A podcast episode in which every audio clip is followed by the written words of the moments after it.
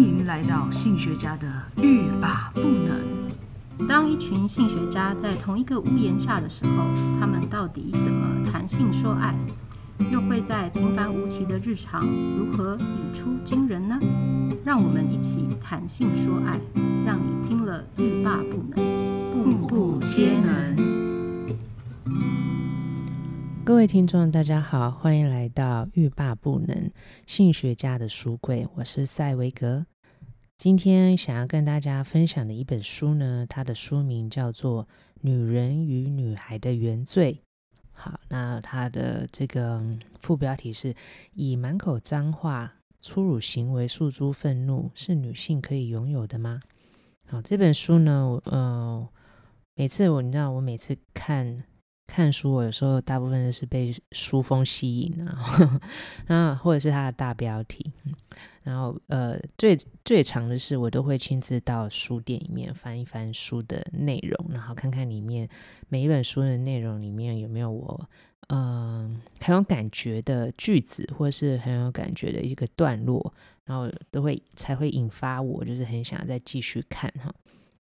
好，所以这本书呢，呃，同样的也是，就是它的呃封面还有它的标题，非常的吸引我。好，这个这个呃书的封面呢，有一个大大的中指哈，就是我们常常就是跟人家抢虾的时候会配，就是比那个中指嘛哈。然后它配上它的那个抢眼的手写标题，哈，就有一种很野性的感觉，它就写“女人与女孩的原罪”。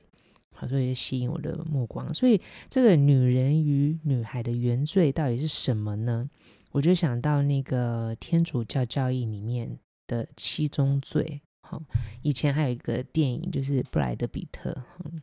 的一个电影，好像就是呃《Seven》，我也是在讲这个七宗罪。哈，那这个引发我去思考说，女性她会因为生身为女性而有的一些命定的劣势吗？或者是与呃天生就带有这种罪吗？好，那我就想，呃，作者应该不是要叙述女孩们的缺陷吧？应该是会带有非常强烈的嘲讽或是攻击的意味。好，那这本书的作者呢，叫做莫娜艾塔哈维，莫娜。Alta Harvey 哈，那她是一个全球知名的女权分子。说实在的，我呃对她并不是非常的熟悉，所以呢，我就去了解一下这个呃莫艾啊艾塔哈维哈，她是什么样子的一个人？那她是一个呃获奖的一个作家，好，那她也是一个社运人士、评论家。嗯，基本上呢，就是呃，大概是我孤陋寡闻，她也是当代全球女性主义里面影响力非常大的一个呃思想领袖哈。艾塔哈维呢，啊、她个人的这个经历呢，我觉得蛮特别的。她出生于埃及。他七岁的时候呢，就跟着父母，因为父母要到美国哦进修博士，所以就跟着父母到了美国。那十五岁的时候呢，就再迁居到沙乌地阿拉伯。那我我还特别看一下这个埃及的那个地理位置哈，嗯，它就是在呃非洲和这个欧洲的交界。好，那 那个沙乌地阿拉伯呢，它其实就是在呃埃及的旁边。那他大学毕业之后就到沙呃，他到沙乌地阿拉伯。那大学毕业之后就回到开罗。在一九九零年代的时候呢，艾塔哈维呢，他他是一个记者，一个国际的记者，在路透社新闻。那他也为呃《卫报》啊、国际先驱论坛报、华盛顿邮报啊、啊美国新闻和世呃与世界报道和纽约时报等等的这个这些刊物。撰写新闻和评论文章。那两千年年代的时候，他就致力于人权的社会运动，尤其是呃伊斯兰世界的人权，还有各地的妇女问题的倡议。好，我们刚刚稍微听了，呃，知道了那个呃艾塔哈维他的这个。求学的经历哈，还有他成长的一些呃移动的过程，所以我们就知道说他的身世呢是充满了跨的这个元素。首先呢，就是从母国埃及，好，然后嗯，他是一个跨亚洲和非洲。哦，我刚刚有点说错哦，他是一个跨亚洲和非洲的一个国家啊，所以文化上呢，他曾经经历过这个土耳其、法国、英国的殖民。那艾塔哈维他从小随着父母移居美国，然后青少年时期在迁呃迁到沙乌地阿拉伯，然后在成年时候回到埃及。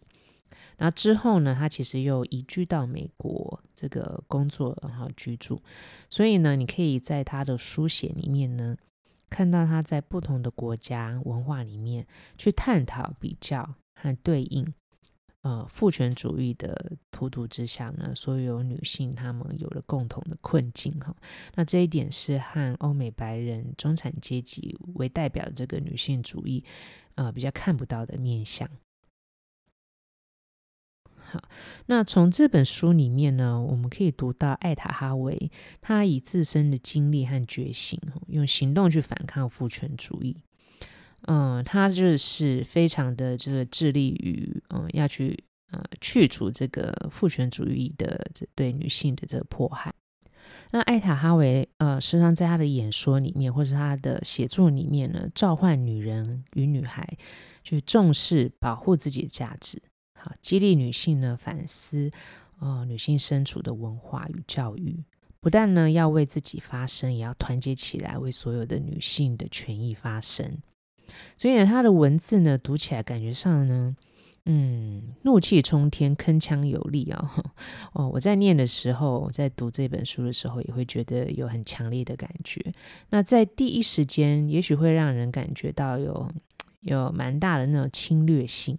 但是仔细的思考一下，他他所提出来的这个父权主义之下的暴力。还有在书里面，他有提到呃许多这个压迫的故事哈，还有他自己个人的经验哈，还有不同的研究或者其他的这个作家提出来的证据等等的，嗯，都会让人家同意哈，就呃至少都让我很同意说，嗯，父权主义被骂也只是刚好而已哦，他用这样的方式去批判也是刚好而已。我想有很多的台湾民众可能呃会觉得说，台湾的性别平等程度已经很高了啊，或者是说女性权益已经很高了。我们而且我们有性别平平等呃性别平等教育哈，在。呃，每个学校在教，然后甚至说，嗯，有有很多时候会觉得说，男性到现在会比较可怜吧，哈，女女性的权利提高之后，男性变得比较就是没有像以前的这些权有呃有很大的权利等等的，或是有很大的优势。但是思考一下，这两年呃我们看到了一些呃事件，然后比如说北医女学生在园游会摆摊陪聊。哦，这个这个事件，还有呃，YouTuber，嗯、男人帮恶整那个约炮女生，哦啊，甚至再早一点林奕涵性侵害的事件，还有近一点的这个长荣大学生这被跟踪然后被被杀害的这个命案，哦，还有前一阵子呢，呃，鸡排妹郑家纯呢，她在呃尾牙性骚扰。的这个事件呢，引发的这个一连串呃台湾的这个 Me Too 的活动哦，还有呃办了一个这样的展展览。其实我们可以思考一下哈，这些事件的本身啊本质哈，还有一些内容，还有这个这些事件随之而来的舆论，是不是能够说服我们说台湾真的性别平等了？或者是说，我们真的去除了厌女文化吗？去除了这个父权凝视，还有父权的压迫吗？我们不要说去除哈，真的是呃改善了很多吗？或者是降低了很多吗？哦，哦，可以可以想一想这个问题。好，我们经常听到这个。父权主义还有女性主义这个词，哈，在呃艾塔哈维的书里面也不断的提到要去呃瓦解这个父权主义。那他本身是一个女性主义者，所以呢，他就觉得他要用这个女性主义的方式，哈，或是观呃的呃思考的方方式，还有这个概念呢，然后去打破这个父权主义。那不知道大家对于呃，父权主义或者说女性主义这个词，这些词的印象是什么？然后了解这些词的意思吗？或者是说，你会认为自己是一个父权主义者，或者是女性主义者吗？我想很多人在第一时间都会否认自己是一个父权或是女性主义者啊，因为父权呢，或是女性主义这个词呢，在大众文化里面出现的时候，不管是呃父权主义的剥削、暴力、压迫哈，或者是女性主义，他们呃女性主义这个这个词哈，还有或者这个呃词代表的要对呃父权主义这个反叛抗争，还有打破。呃，世俗的框架，还有就是与主流背道而驰的这个特性呢，都令人不太愉悦。好，所以在父权主义或是女性主义，呃，这这部分，也许以后我们可以再多讨论一下，或者是呃，我们来可以讲讲这个父权主义还有女性主义这个呃意义还有现象。它就在书中呢，直接的让我们去面对父权的暴力发生。好，在过去到现在，还有各个角落的现实。好，嗯，还有在他很直接的就说明说，像这样子的这个父权的暴力和压迫呢，它怎么样控制运作我们的社会和机构？还有如何影响女人，甚至是所有非二元性别的呃群众，还有小孩？那如何影响所有比男性更没有权利的人？好，所以我们可以理解，甚至可以感同身受、呃，艾塔哈维他的愤怒，并且从他称之为瓦解父权主义，并且终结他的罪行的这个宣言之书《女人与女孩的原罪》，他把这一本书哈，就是这个七个他认为的原罪呢，当做是一个嗯瓦解父权主义，还有终结父权主义的罪行的宣言。好，那里面呢，被父权主义认为是女性的罪孽的哈，就有愤怒、关注、粗话、野心、权力、暴力、欲望。艾塔哈维要把这些原罪啊、当做是一个武器，然后开辟一条解放的路。我蛮认同艾塔哈维所说的。与其教导女孩们和父权主义能够和平相处，我们常常都会觉得说，嗯，我们要怎么样在这样的环境之下呢，能够好好的生存哈，然后或是呃，带着这样子的一个嗯所谓的宿命哦，然后可以活得更好。那艾达哈维认为说，我们不要不要这样子想，不要认为说我们要跟他和平相处，更需要的是我们要教女孩们。怎么样表达和行动，好，去再去抵抗这样的父权主义。好，他提出的这个七项必要之罪，哈，就是 the seven necessary things，好，如同天主教义对人类恶行的这个分类。嗯，这些看看似好像，嗯，女性很自我中心、很不道德的这些行为或是习惯，艾塔哈维有他另外一番存在之必要的解释。好，那以下呢，我就举几个呃让我比较印象深刻的这个观点哈。好，那第一个呢，我觉得啊，这也是这本书的第一章提到，最先提到就是呃愤怒。嗯，他认为说这个女孩呢不要怕，就是愤怒。如果我们教导女孩把情绪爆发爆发出来，那这个世界会变成什么样子呢？好，那我就想到说，当我们还是小孩子的时候，很容易就可以表达出我们的喜怒哀乐。随着年纪增长，我们对于情绪还有意见的表达就会变得压抑了起来。嗯，尤其是对愤怒和欲望的表达。那艾塔哈维认为说，这个是父权主义将女孩社会化，嗯，让女孩们呢压抑自己的怒气，变得呃默许和顺从。甚至在成长过程中内化了父权主义的规则，开始监督起其他不服从规则的女性。好，嗯，我们可以想想看，我女孩在成长过程中呢，被性骚扰、被贬低，或者是说被呃因为性别受到不公义的待遇的经验有多少呢？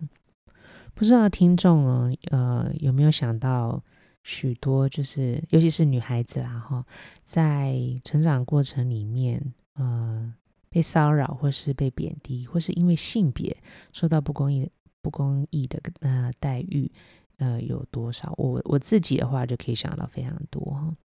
好，那呃艾塔哈维呢，他就说到了，他说当这些情况发生，女孩们如果能够因为受到不当对待而合理发怒，如果我们能够承认女孩的怒气是合情合理的。让女孩理解，当有人伤害她的时候呢，她是会被听见的。她的愤怒和诚实是一样重要。好，那她也有说到，说，呃，若我们能够教导女孩，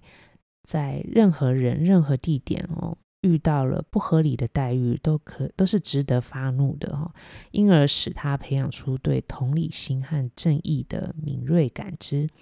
使他有能力理解。无论不公义之举影响到的是他自身或是他人，不公义都是错误的。好，这个我们认为，呃，情绪表达的这个小事呢，在艾塔哈维看来呢，是一项对性别平等，呃，或者性别平权呢，很呃严重的一个能力。好。那他以他自己在四岁的时候受到性骚扰，哦，他有提呃讲到一些小故事，还有他在十五岁在朝圣的时候遇到性侵的经验，还有当时的反应，带着我们反思女性受到侵犯的时候，选择顺从、容忍，甚至谴责在心中爆发的怒火。许多的女性呢，受到呃侵犯的时候呢，不但会先自我审查。好，自己的行为，甚至呢，在其他的女性有相同被侵犯或者是被压迫的时候呢，她们也会用呃父权主义的观点去审查其他的女性。呃，就像前一阵子，呃，艺人郑家纯就是鸡排妹哈，她在尾牙主持活动受到性骚扰的时候，当她发声表达自己的不满。我们可以看看，就是社会的舆论呢是怎么样看待一个女性表达自身受性骚扰的这个状况哈。所以这个大概就是艾塔哈维他所说到了哈。我们对于呃侵犯或者是对于不公义的事情，呃要有一个表达我们愤怒的这个权利和能力。所以呢，我们遇到不公不义的事情的时候呢，要能够直接的做出合理而且正确的反应，好，而不是让这样子的这个做出合理正确的反应呢，变成一种特权。好，也就是说呢，呃，男性在表达愤怒，还有女性表达愤怒所受到的差别评价和待遇，可以显示出呢，这个父权主义之下呢，男性。呃，拥有了这个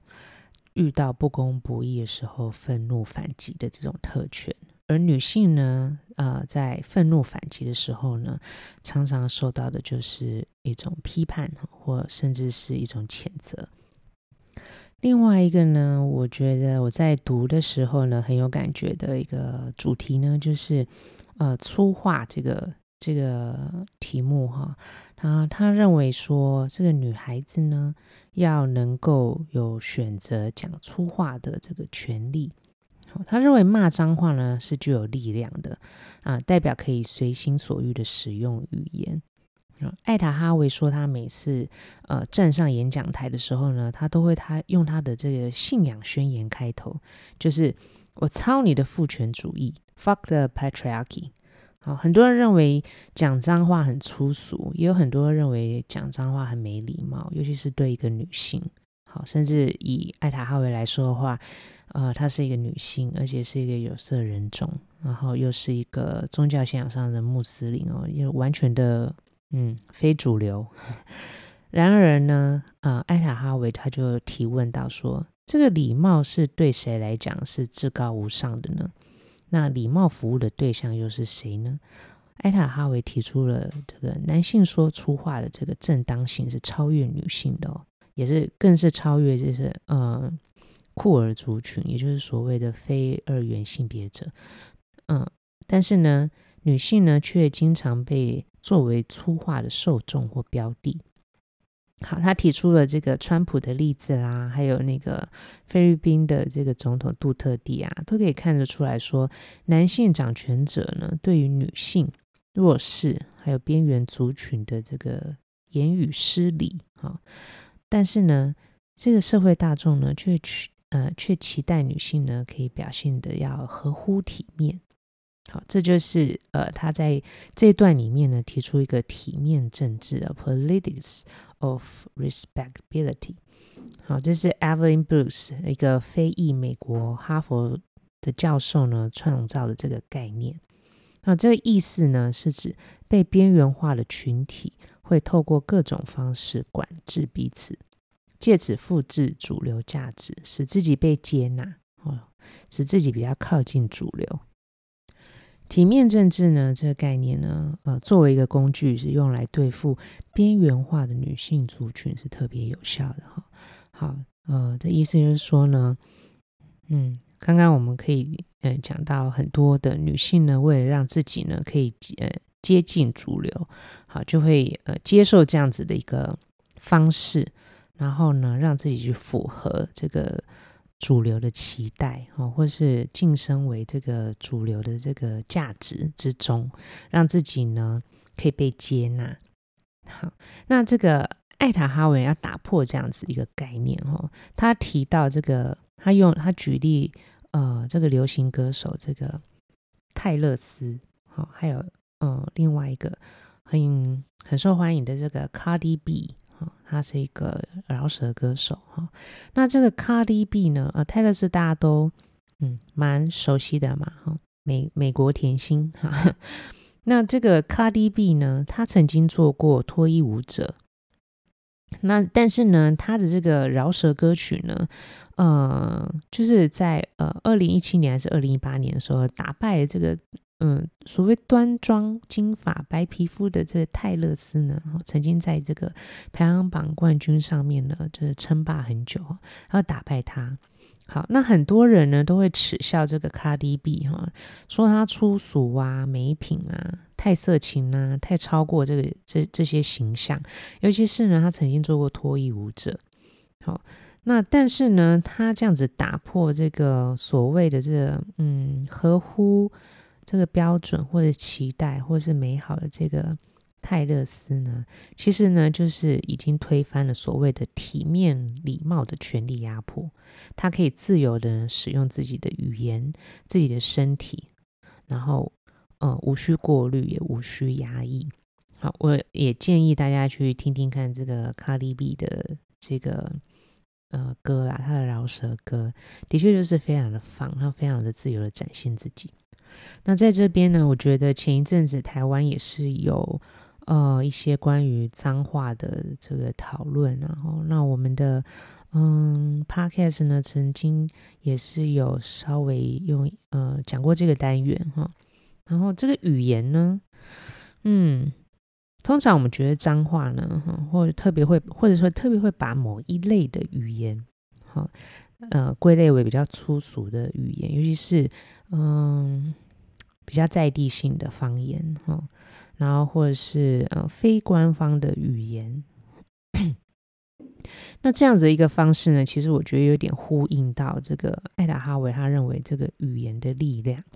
当一些语言被排斥的时候，或者是被呃视为是次等的时候呢，我们要怎么样呢？让这些语言的力量哈，或者是它的生命力去打破呃谁去架构？这个它成为次等语言，或者是成为比较低俗，或者是呃非主流语言的这个价值。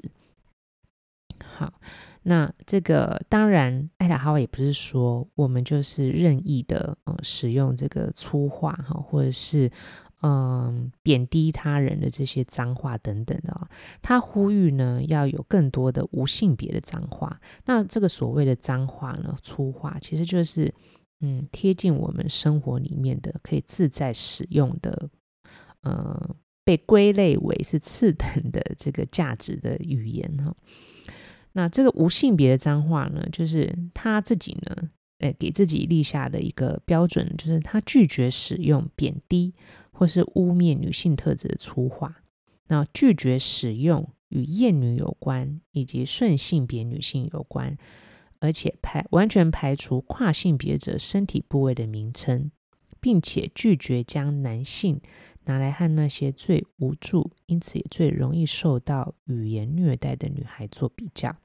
好，我们可以仔细的思考一下这段话的内容。也就是说呢，粗话的这个选择与使用呢，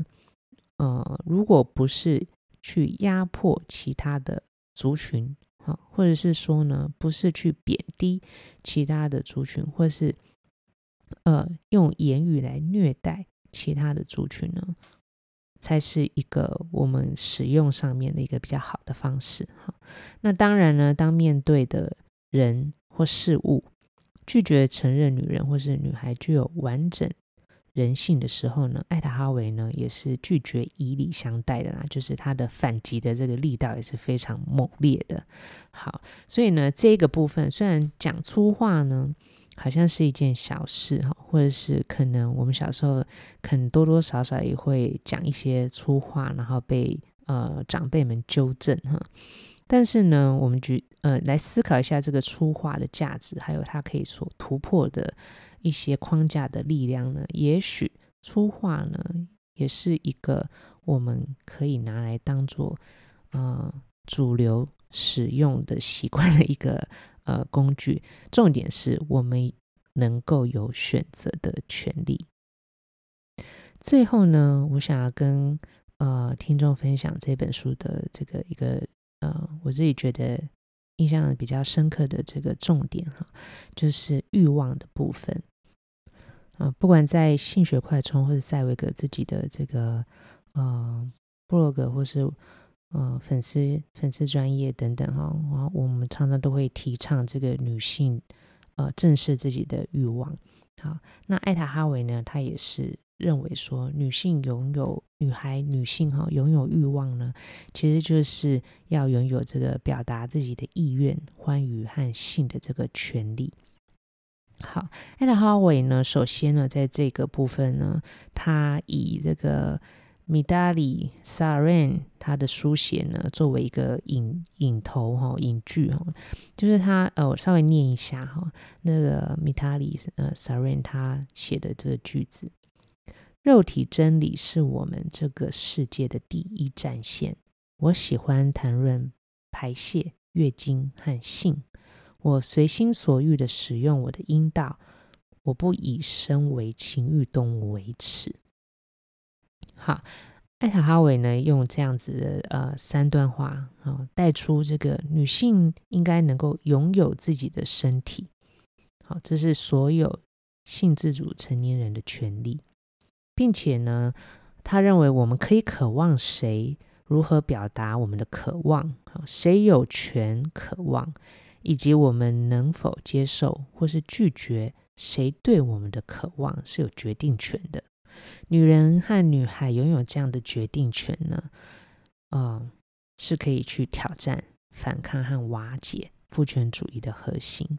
好，艾达哈维他以这个受到英国殖民的印度为一个例子哈。那里面提到这个呃故事，他说呢，印度在过去受到英国维多利亚时期拘谨保守的基督教性行为的规范，好，去除了这个印度原本他们的这个文化，就是一种流动性别，还有性的常态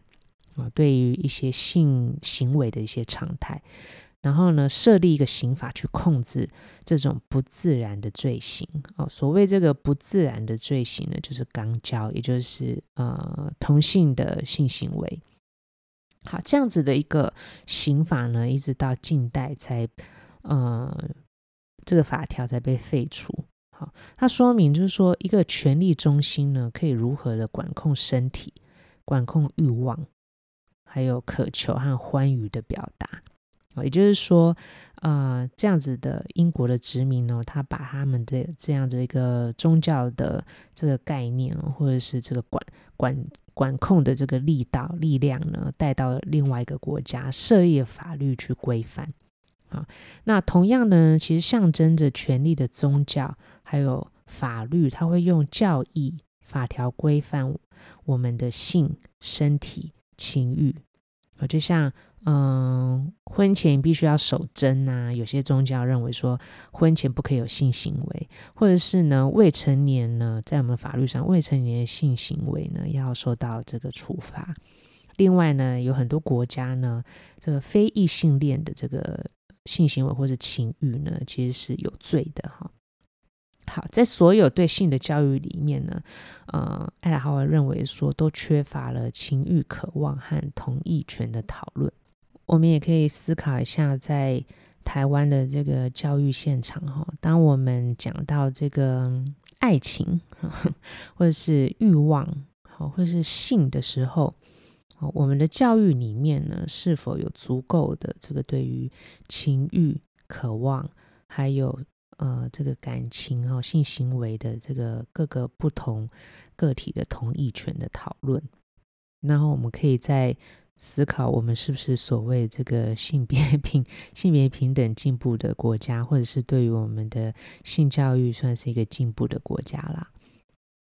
好，那艾塔哈维又持续的讲到说，这个女性呢。呃，不论在文化或宗教之下，会被要求节制欲望哦，要需要被动等待等等的哈。而且呢，这个等待的呢，哦，不是说我今天我到了一个合法年龄啊，或是我等到一个我被认同可以呃有情欲或是呃可以从事性行为的这个呃年龄的时候，我可以自由的去呃拥抱我的这个情欲，还有拥抱我的性的喜好。而是呢，等待的是什么？等待而来的是，只有这个异性恋架构正所谓的正当的性结合。好，嗯，虽然说台湾的这个同性同性婚姻哦合法，但是呢，其实我们在很多时候都知道，呃。我们的不管是家庭教育也好，然后嗯，学校教育也好，或是我们的社会氛围呢，对于非异性恋架构的结合呢，仍然不是这么的呃自然的 可以去接受它哈，或是呢，我们对于这个非二元性别的这个接受的程度呢，也还不是如我们想象的这样子的进步与开阔。好，同性恋和跨性别在这样的这个性别二元框架之下呢，其实是被无情的对待了。也就是说，经常都是被边缘化、罪恶化，或是被暴力压迫的一群。艾塔哈维他提倡我拥有我的身体，好，就是我可以决定我的身体。喜欢什么，渴望什么，甚至呢，我接受什么，不接受什么。好，无论异性恋、同性恋、跨性别，或者是无性恋，好，每个人都可以确保自己的身份认同，还有性愉悦的渴望。无论你选择要不要性交，哈，无论你是什么样子的身份认同。都是自己的选择，而不是父权主义或是跟随其后的压迫强加在我们身上的决定。好，这个女孩拥有欲望，然后可以表达自己的意愿、欢愉和性，呃，我觉得也是非常重要的一个部分。啊、为什么？呃，其实它这个七个呃必要之罪里面呢，嗯。每一个呢，我都觉得里面有很多很深切的这个看法哈，剖析，还有提供的呃一些反抗或者是突破的这个方式啊。那我为什么会只选择这三个呢？哈其实呃，我觉得很多时候在教育的呃最前线哈，或是最基础的时候呢，就必须要优先。呃，给予我们的孩子们这样子的观念。好，那这本书呢，大概就是我看过，目前可能我看的书也没有非常的多哈。我觉得这是我看过最尖锐、最最冲的这个内容了，很不乖，很不温柔，充满愤怒的暴击，处处皆是啊。但是呢，每一个爆点呢，我觉得又引人反思，这样呃强烈的这种行动导向的七宗必要之罪。暴击点出父权主义哈，还有阶级的制度，甚至呢，呃种族主义呢对于女性对酷儿的暴力压迫还有操控。看的时候呢，非常的畅快，就会觉得很爽。但也不是爽完就没事，然后或者或者是说呃跟着一起骂完了，而是他有提供非常多的观点，还有呃历史的脉络以及呃经验和证据，告诉我们这样子的一个方式呢，其实是一种嗯行动的表现，那也可以给我们很多挑战、反抗和瓦解这些结构的勇气。所以呢，这本书呢，我觉得非常好看，推荐给大家。那如果呃听众们呢有什么想法，也欢迎告诉我。那么性学家的书柜，我们就下次再见喽。